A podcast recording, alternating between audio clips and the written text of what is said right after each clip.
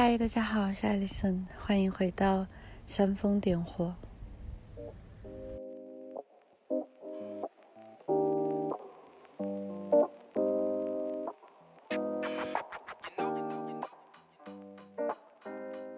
定期的给自己的大脑做深度清洁，是我三十岁以来做的最好的家务事。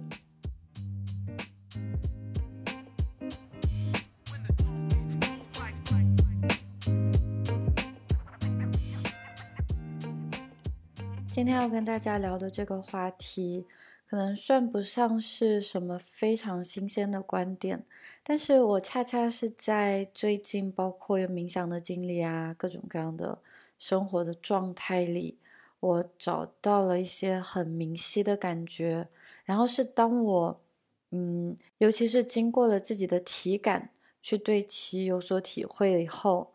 哇，我觉得非常的解脱，所以我真的是感觉好像找到了人生这场游戏的作弊码，它就在我们的大脑里。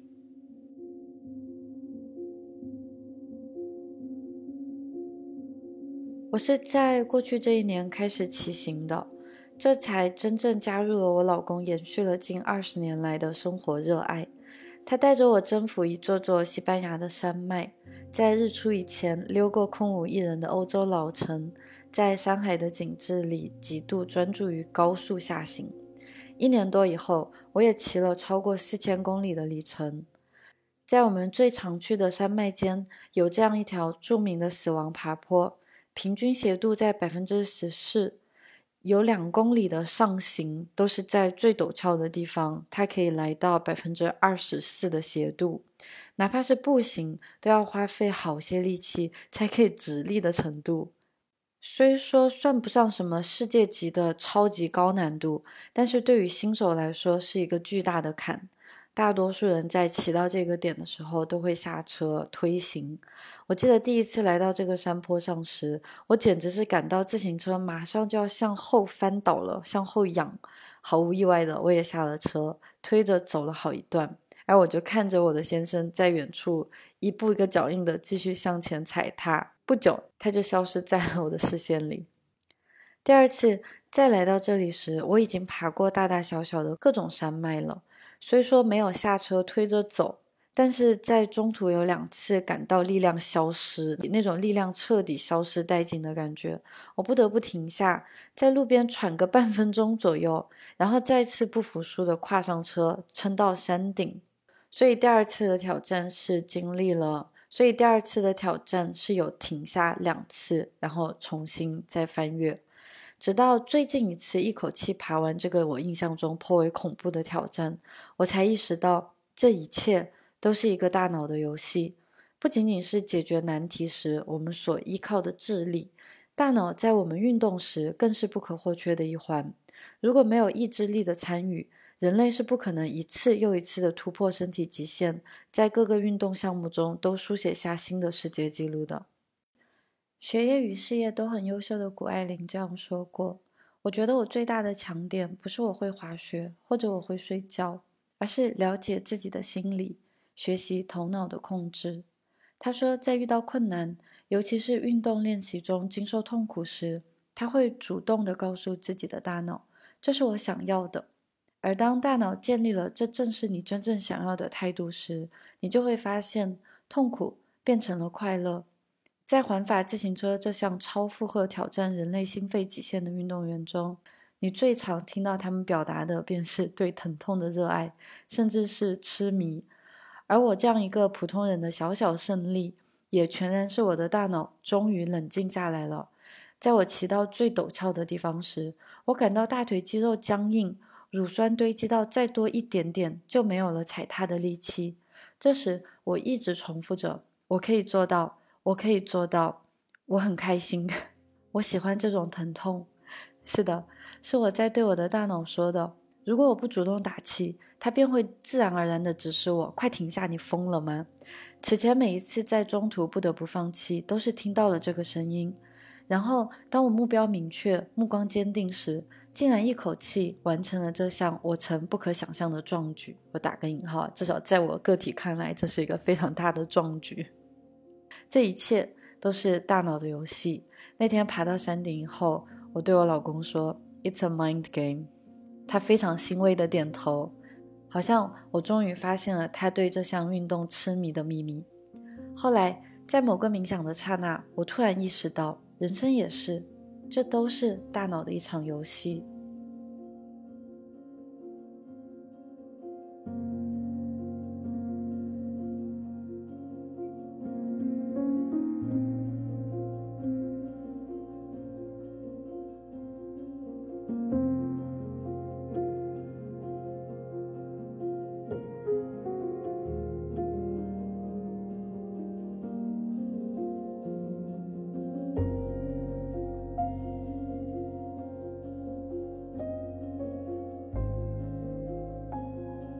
生活不在别处，只在我们自己的大脑里。以个体体验的角度来说，无论你认可唯心还是唯物，我们这一生其实都只活在自己的脑袋里。先抛开什么唯心和唯物的理论来解释世界的单调性与绝对性，意识与物质本来就是相互作用的。外在的环境可以影响我们的状态，而我们的心灵也可以给环境赋予新的意义。就好像现在我们经常看到的强者从不抱怨环境，对吧？就即使环境会给我们带来非常大的影响，但其实我们的心态、我们的心境，它是真正最强大的。对世界的认知、对婚恋、对工作、对一切大大小小的日常事物的态度，甚至是生活中的经历，也都是我们自行的理解与诠释。这就组成了一个人的一生。那些外人所见的关系、物质以及外在，都不是这个人真实的生活。就好像我们可能看到那些非常光鲜亮丽的，不管是名人、明星，或者是世界首富，他的他的一切外在看似都是达到了人生巅峰，或者达到了一个人在这个资本的社会当中可以抵达的最高点。可是他究竟是怎样度过这一生的？你要进入他的脑袋里才可以知道。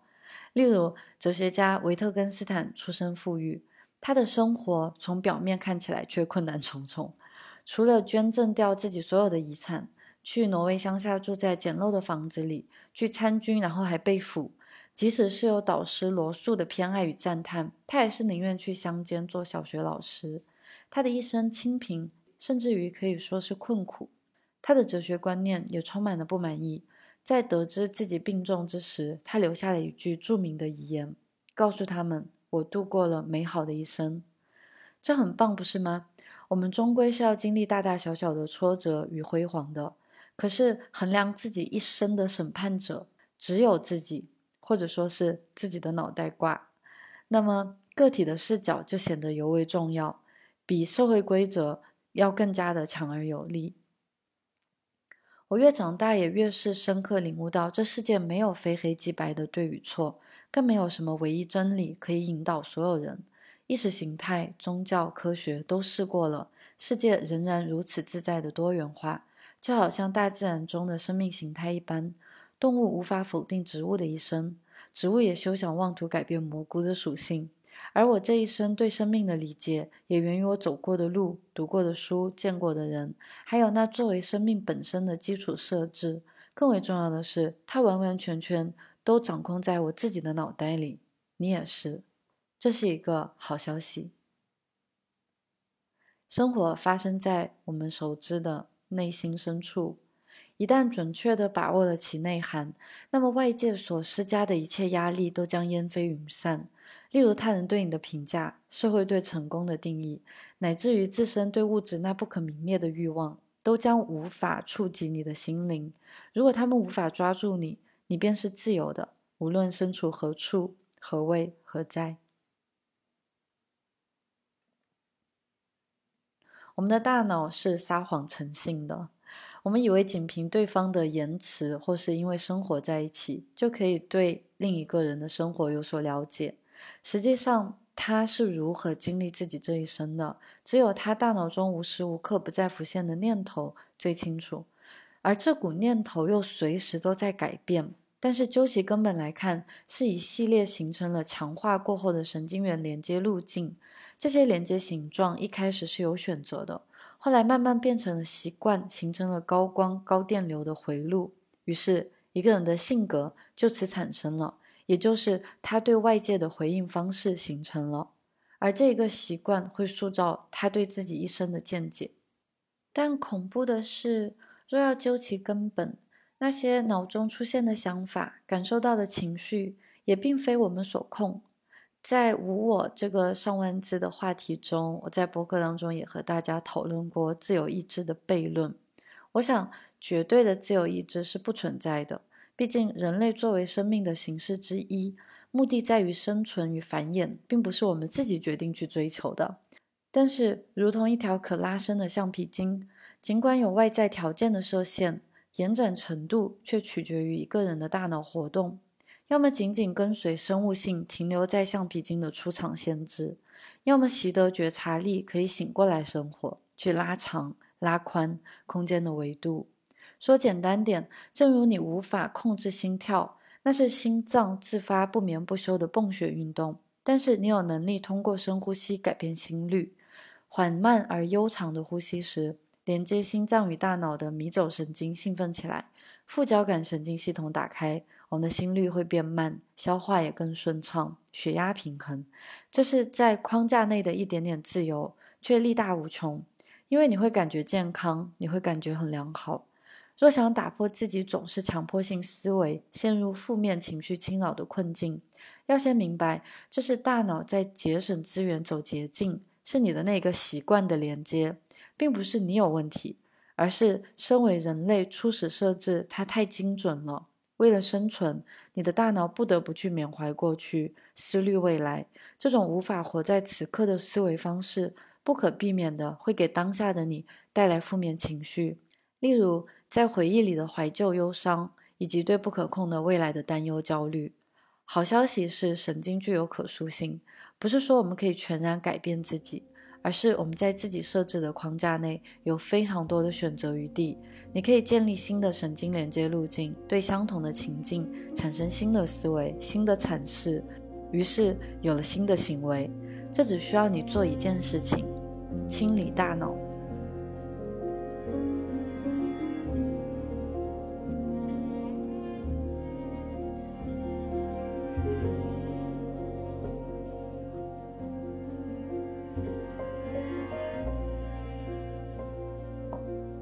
先来看看大脑的设计。有这样一位作者，他也是一位牧师，叫 Charles Schwindel。他这样说过：生活中发生在我们身上的事情只占百分之十，我们对其的反应却占了百分之九十。我也是越发感觉到思维的重量。如果从不花心思去衡量、判断自己脑袋瓜子里形形色色的想法，那么经年累月下来，活得越久，携带的重量就越多。那些随着年龄与经历而带来的负重，也会慢慢变成心理包袱。哪怕你是对过去怀有非常美好的回忆，它也会造成不可得的淡淡忧伤。例如，在二十八岁以前，我的脑子里装满了社会的规则。和他博弈或是合作，接着过去这几年，我又转为去追逐自由，对另一种生活方式的认可以及追捧，数字有名，对吧？但是这个，即使我改变了自己的生活方式，也并没有令我真正进入自由，真正达成自由。我恰是在成为资深游民的旅居生活里，看见了自身对整个社会最沉重的依赖，也是在这时，我发现。无论如何去改变生活方式，去赢得世俗的游戏，去赚钱，去买房，穿着名贵的衣裳，哪怕是极简生活的一身轻松，或者拥有万千宠爱，这一切的外物都无法带来内心真正的平静。就连时间自由、空间自由，那个我曾奋力博取的目标，也在实现以后，不经意间变成了负担与诅咒。虽说这早已是老生常谈了。明明大家都知道物质的富裕并不等同于身心的快乐，却仍然情不自禁地收起诱惑，终归前赴后继，又一次次失望而归。上周我和非常要好的闺蜜在聊天时，她坦言最近这一年来也是她人生中最为迷茫的时光。究其根源，我们经历了极其类似的生活情节，是实现目标以后不可避免的多巴胺水平回落。她终于等到了交往多年男友的求婚，也买到了梦寐以求的城市公寓，甚至卖了此前共同创业的公司，迎来账面上的财富自由。经过一番努力学习，又更换了工作，也升级了他们最宝贝的房车。但是这一切并没有令她进入幸福快乐的生活。尤其是从此以后，她总是毫无缘由的就哭起来，也在不知不觉中又抽起了烟，和心理医生预约的咨询时间也越来越长。而过去这一年，我的第二轮低谷期如期而至，又是这样，又是在实现了一系列目标以后的空虚吧。如果你年纪够大，或是人生经历够足，就会非常清楚这种怅然若失。说到底，我们作为人类是无法逃脱生物性的神经化学反应的，也就是那个我们聊过很多次，它让我们努力活下去并追求更好、更快、更强的化学地质之一——多巴胺。它是福也是祸，毕竟多巴胺的提升预谋了更猛烈的回落。那么，真正的成功，尤其是那种具有恒长性、疗愈力且不可破除的幸福，真的只存于向内探寻。如果你肯花一些时间听听大脑都在自发随机的蹦出些什么玩意，就会深刻体会真正的喜悦是不依赖于任何外界的事物的。我这里说的不是新鲜事物所带来的兴奋，那是多巴胺在作用。真正的喜悦，或是说安好，其实都取决于内在的得心应手。也就是说，无论你的环境是什么，你都可以获取愉悦。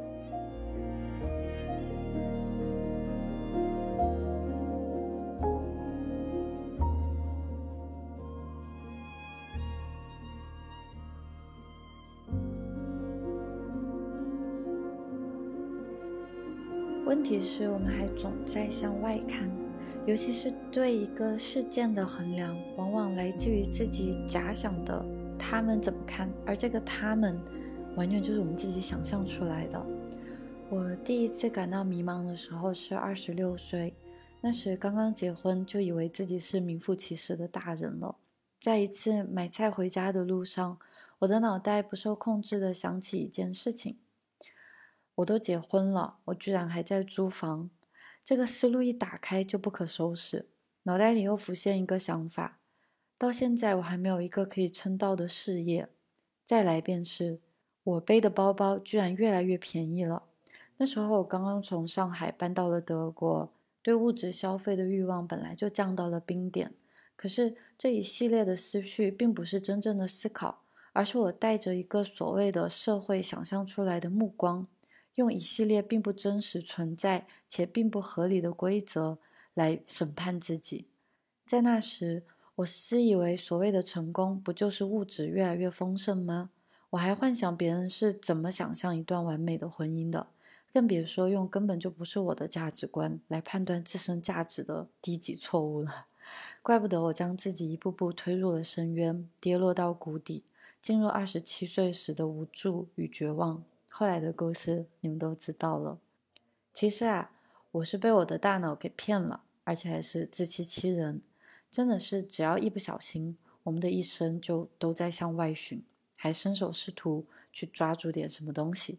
更甚的是，我们总忍不住把自己所拥有的东西以及自己的穿着打扮当成代表自我的标签。在游戏结束之后，就连自己也感到空泛又无趣，还很空虚。好吧，既然外寻是找不到内心的圆满的，就连成就感也时常变成催促无尽欲望的毒药。那么，把心思回到内里来，来到你的每一个日常最亲密的伙伴，也是最狠毒的敌人——你的大脑。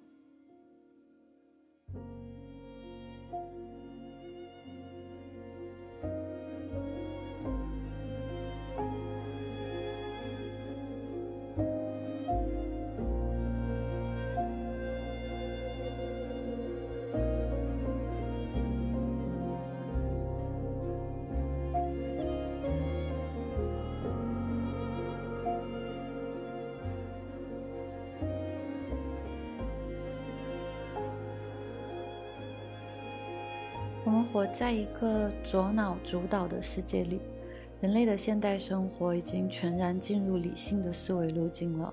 大多数人的生活与工作都不再是由身体力行的体感组成的，需要直觉参与的活动更是少之又少。你在最近一次去询问自己是一种什么样的感觉，或是究竟能不能够分清楚大脑在思考、在判断，还是你真正的感觉到了什么？我们更多被困在用脑的情境里，而且大多数情况下。哪怕是科学家，甚至是艺术家，更不要提做着当代最普遍工作的电脑前的雇员，在大部分的时间里都不可避免的是一种机械性的用脑方式。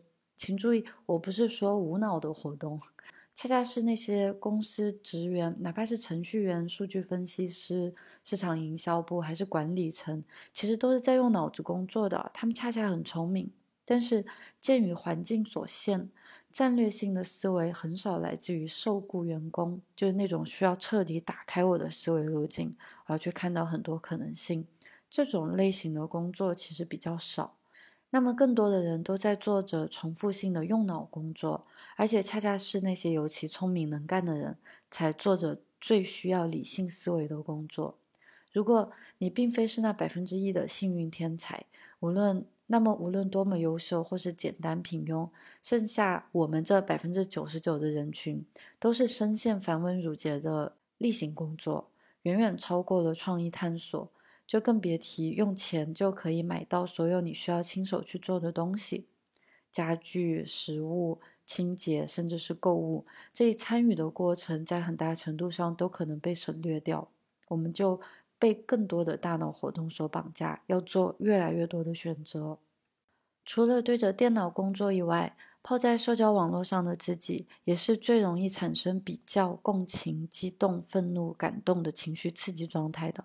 只是接收信息的情况下，你的大脑极度活跃，而且会越来越累，又越来越感到焦虑、暴躁，恶性循环就此侵蚀着每一个普通又可爱的人。环顾你现在身处的环境。是不是每一处都有其对应的名称？如果你在室内，墙壁、桌子、圆珠笔、水杯等等，即使是最深度的细节，也是人造物。只要是人造物，就一定有一个可以用来形容它的名称。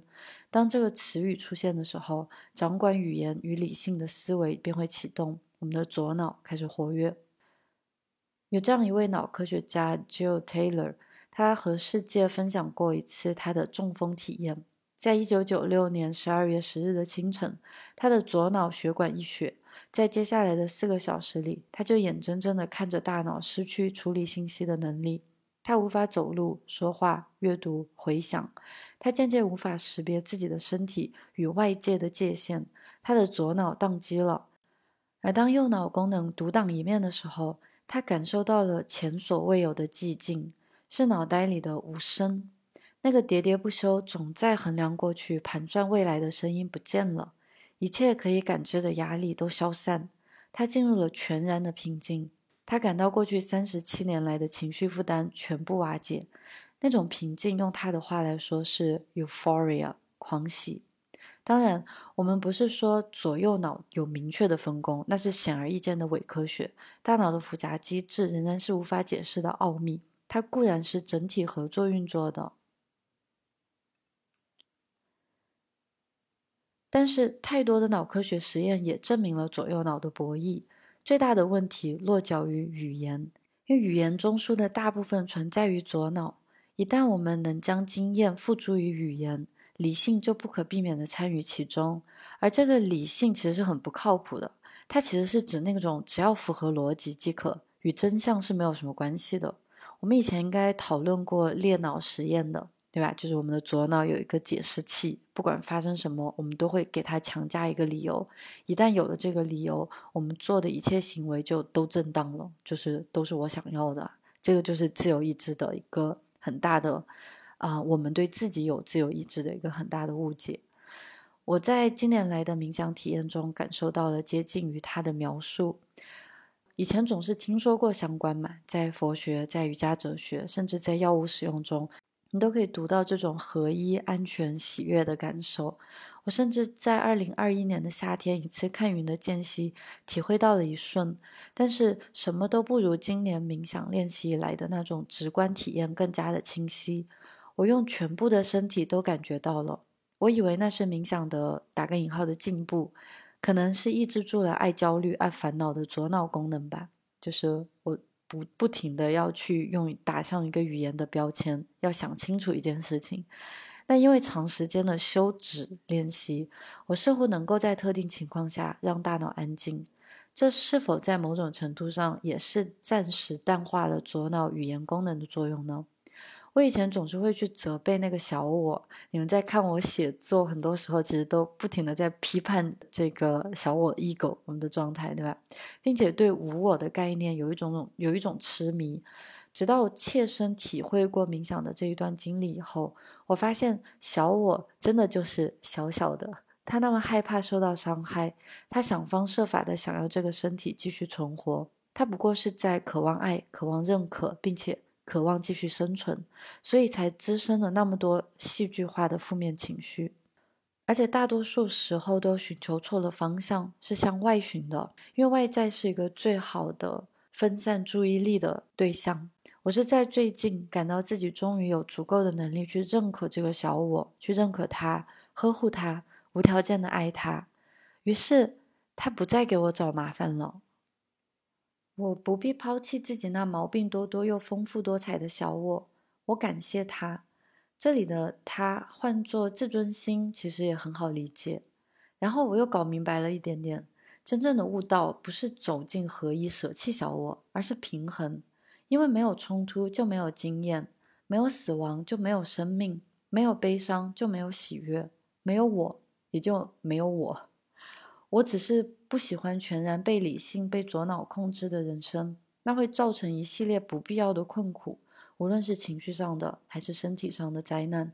我寻求的其实是轻松，嗯，轻巧的度过这一生。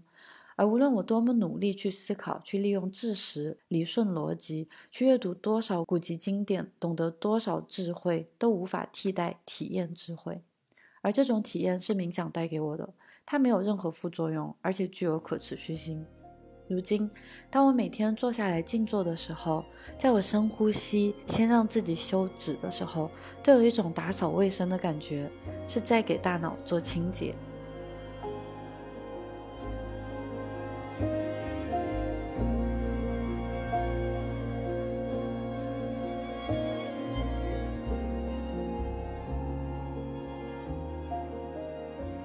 在打扫卫生的时候，当我在给自己的大脑做清洁的时候，真正最有效的也是清洗我对思维的认同。大脑清洁剂很容易获取，当然就是观察大脑本身。你需要一些觉察力，不仅仅是反思的能力，而是在被狂热、强烈的念头与情绪牵引之时，立刻看见它，抓住它。然后，更强大的力量不是说将它隐藏，而是发现它来无影去无踪。这些想法大多是生物生存机制的过度反应，是自发产生的。这并不是真实的你，而且他们都与此刻的你没有关系。它降生，它消亡，它游走，它散落。我们其实不必认同大脑中的每一个念头。那些情绪反应，例如愤怒、失望、焦躁或是担忧，在很大程度上来说，是身体机能对生存几率的判断。这一部分尤其不受我们控制。例如，从没被蛇咬过的我们，却本能的感到恐惧，那是人类先祖在我们继承下来的大脑结构中杏仁核的情绪记忆。你可能会想。什么？当我被他人蔑视的时候，我感到深深的冒犯，那种复杂又激烈的感受，怎么可能不是我呢？是的，在我们足够成熟以后，就会发现，那一切我们紧紧抱住不放，而且始终无法愈合的心理伤痛，其实与当下此刻的你没有什么关系。二十岁初，当我和前男友分手的时候，那可是兵荒马乱、哭天喊地的日子，并且深深的感受到背叛与悲哀。我也曾把他当做生命里最为重要的人，也真心诚意的想过，没有他的日子不值得一过。然而，哪怕是在仍然稚嫩又冲动的年纪，当我们在分手后一年多再次相见的时候，我还是被他逗得笑个不停，也还是欣赏他的冒险精神。那个曾经在对方面前撕心裂肺的大哭、扔东西、一同痛苦的情侣，彼时也找不到任何怨恋的痕迹，更不要说是今天了。在看见他的时候，就好像是度过了几次人生难以想起前世的感受，并且那曾经说过的狠话、情话、傻话，如今都毫无意义，他们只存于字面上，与当下的我们两人都毫无关系。这让我意识到。我无需把自己说的话看得太重，而其包含的情绪更是来无影去无踪。这让我在最近感觉到，好像我过去生活的这三十几年来所携带的那种，不管是对过去美好的回忆，或是曾经感受到的一些难过的情绪，这一切的包袱，无论它是美好还是悲哀的，我好像都彻底放手了。那种放手的感觉，真的太美妙了。我不再紧紧抓住那个所谓的身份，那些由故事所堆砌而去解读我的个性，都不再重要。我只生活在此刻。我记得在数字游民生活的第一年，接受采访时，总是逃不过一个问题：这样漂泊的生活方式会令你对未来感到焦虑吗？万一要生小孩、要买房子呢？在那时，我的回答便是没有。尤其是刚出发不久时的兴奋劲，是感知不到对所谓稳定生活的忧虑的。如今五年都过去了，该发生的全部都发生了，不该发生的也没有出现在我的脑海里。如果五年前我就开始担心五年后的今天，那岂不是失去了整整五年？还是那种感知，我们只生活在现在。当我的思绪开始漂浮到过去或是未来时，其实不是说我就生活在过去或者生活在未来，而是我们永远都逃不过我的此此时此刻。我们只能生活在当下这一刻。如果是担忧未来的不确定性，一旦打开五感。我就立刻回到了此刻，去听见四周的声响，闻到空气中的气味，感觉到衣服与肌肤的触感，我就回神了。守住自己的神，会发现一切都不是问题。我最近非常喜欢用气味的方式，就是尝着去打开我的嗅觉。因为我觉得好像生活这么多年来，因为我们的视觉很厉害嘛，所以在很大程度上都弱化掉了我，尤其是我自己的嗅觉感应。我也会制作一些，我们去尝试用气味去触发情感，去触发我们在此时此刻的那些冥想正念的练习。大家感兴趣的话，可以在 B 站或是 YouTube 的频道去。跟着我一起练习气味的冥想，这也让我意识到，我根本就无需把自己说的话看得太重了，更何况是他人所说的话呢？同样的道理，我们大脑中浮现出来的想法，也并不会定义你是谁。我想，我们所有人在生活的某一个细节里，都会突然发现自己的想法有过很残忍的时刻。这并不能说明我们都会成为谋杀犯，而在无恶不作的所谓坏人的脑袋里，也总会有道德的善意浮现。这些思绪只是在发生，除非你受其引诱，否则他们不值一提。那些主观的喜好评判与情绪反应，都是神经连接的捷径。在大多数时候是全人类共享的不可控的负面反应，例如嫉妒、攀比、贬低、憎恨等等。其余的略微个性化的反应，则是根据个体的生活环境与经历构成的。我们思绪的产生就是不可控的，那么游戏就有趣多了。它不可控，你就没有必要去控制它，然后也没有必要把它太当回事。我想，老子、释迦牟尼、耶稣等一众圣人，恰是看穿了思绪的把戏，便进入了更深的智慧。无论外界如何变化，他们仍可守护宁静，甚至获得圆满。也就是在我们大脑当中嘈杂的声音背后的那一片蓝天。这并不是什么奇妙神秘的灵修，不是修行，而是只要花点时间，投入一些觉察力，就可以体验的自由。不去追逐万千思绪，更不陷入大脑编织故事、制造戏剧冲突的陷阱里。你可以做的事情很简单：抓住思绪，修正思绪，抹除思绪，最后接纳思绪。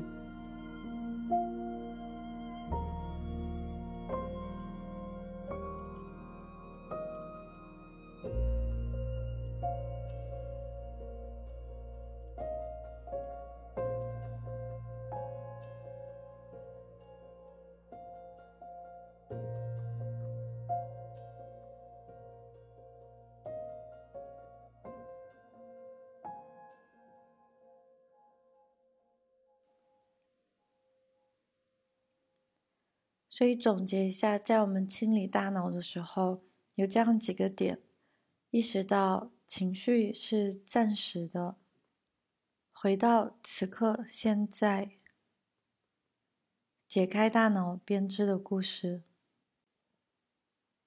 而冥想只是这一过程当中的一个工具，你可以做任何事情，任何可以让你的心平静下来的事情。只是说，因为冥想它给你最深度的时间去与大脑最亲密的接触，所以它的效果可能会更直接一些。它所探索的东西也跟我们最相关一些。但是其实这不是唯一的工具。你只要可以做到拥有觉察力，就是自己与大脑合一的时刻。生命体的一生是如此的纷繁多样，由无数种经历组成：穷人、富人、猫咪、昆虫、虎鲸、珊瑚。玫瑰、棕榈树，无一不有着自己的一生，也都有着自身物理条件所限的生命经历。猫咪的一生就是喜欢追逐快速移动的物体。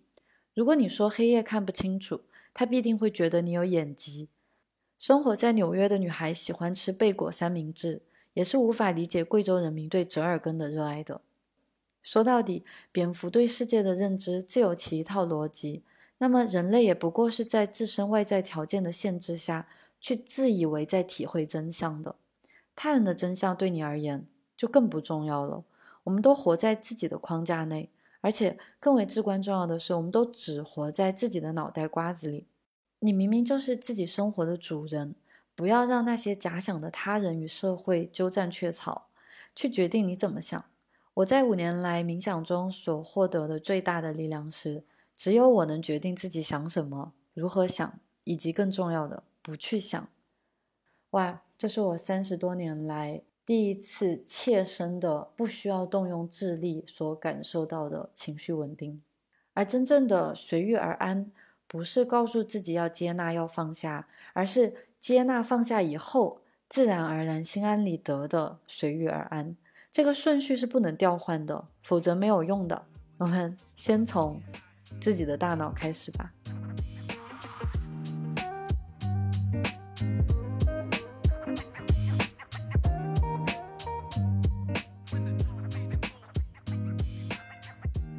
说了半天，人生游戏的作弊码就在你的脑袋里啊！快去翻翻。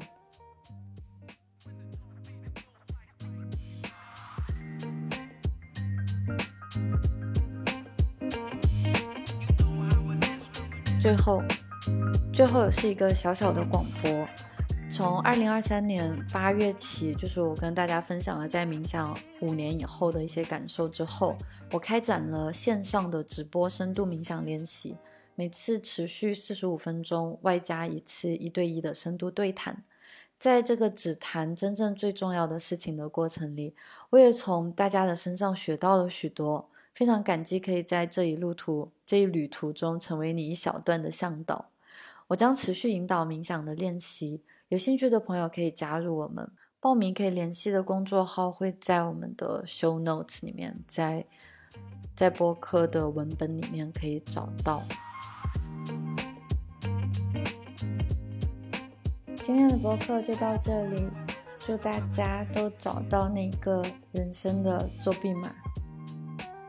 这只是一场游戏，我们轻松愉快一些吧。